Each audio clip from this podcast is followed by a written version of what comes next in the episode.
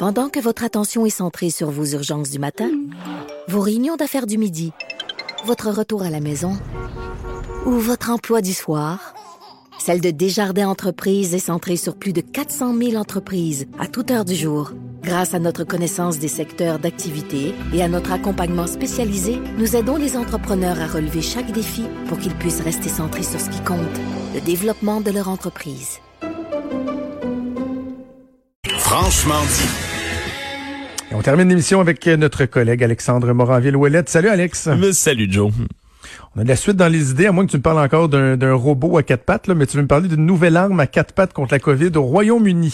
Ben oui, je t'avais déjà parlé à Singapour là, du chien robot, mais là... pas l'air d'un chien qui est vraiment laid. Non, qui a l'air du chien dans Black Mirror, pour ceux qui l'ont déjà vu, vraiment, et qui a l'apparence menaçante. Mais non, là, je parle véritablement de vrais, de vrais chiens en chair, en os et en poils, Joe.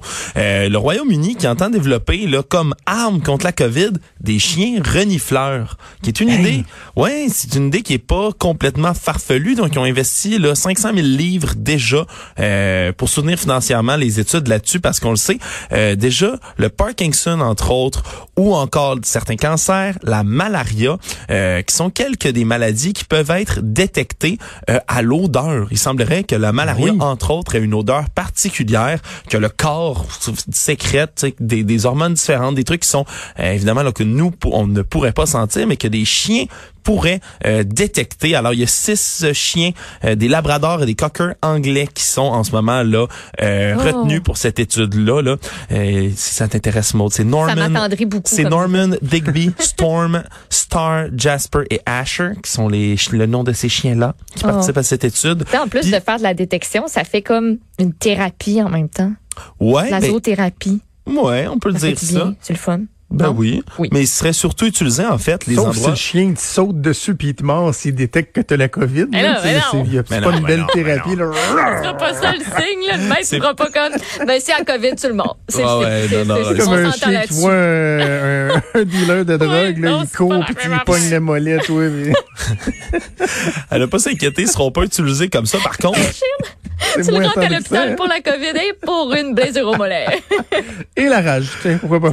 mais par contre, l'endroit le, où ça serait vraiment intéressant de les avoir, en fait, c'est dans les points d'entrée dans les pays, les aéroports, entre autres. On voit déjà ben des chiens renifleurs, c'est par exemple pour la drogue, mais là, qui mm. pourrait détecter, entre autres, euh, quelque chose qu'on ne peut pas détecter en ce moment ou presque pas détecter là, à l'œil ou aux symptômes, les personnes qui sont asymptomatiques justement, euh, aurait, selon là, les, les, les, théories, les hypothèses qu'on se fait, aurait tout de même cette odeur-là. Donc, les chiens pourraient détecter même les gens asymptomatiques, leur dire dès qu'ils rentrent dans un pays, dans un avenir approché, vous allez vous mettre en quarantaine, vous êtes asymptomatique, vous faites quand même contaminer des gens.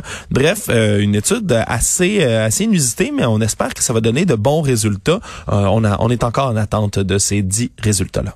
Très bon, très bon, très intéressant. Euh, tu nous parles maintenant d'une légende japonaise contre la COVID. Est-ce que quoi déjà euh, dans les euh, vieilles légendes d'antan, on parlait de la, COVID, puis on l'a pas vu venir ou pas de la COVID nécessairement, mais c'est c'est moi j'ai trouvé ça assez cocasse puis c'est très euh, très intéressant à lire. C'est Amabie en fait, Amabie qui est euh, une traduction libre là, mais un, un yokai qu'on appelle en japonais un esprit surnaturel. Amabie qui est selon une vieille légende qui est vieille de 174 ans, euh, une espèce d'esprit qui serait apparu à un fonctionnaire d'État il y a de cela très longtemps en 1846 dans la province de Higo, une créature avec de longs cheveux, des lèvres épaisse et un corps couvert d'écailles avec des ailerons. Bref, une espèce de petit bonhomme, là, je montre en ce moment l'image à mode, une espèce de petite créature semi-féminine avec des grands cheveux, semi-poisson, qui aurait hmm. averti, il y a cela 174 ans, d'une épidémie. Il avait dit, pour vous protéger, exposez mon image et partagez-la parmi la population et vous serez protégé. Bien, en ce moment, c'est très drôle parce que ben, le ministère le ministère de la Santé japonais a décidé d'en faire son image officielle et ont donc ressorti ce petit logo-là, cette espèce de petite ah femme poisson, et l'on la mettre sur tous leurs communiqués maintenant et sur toutes les affiches de la COVID.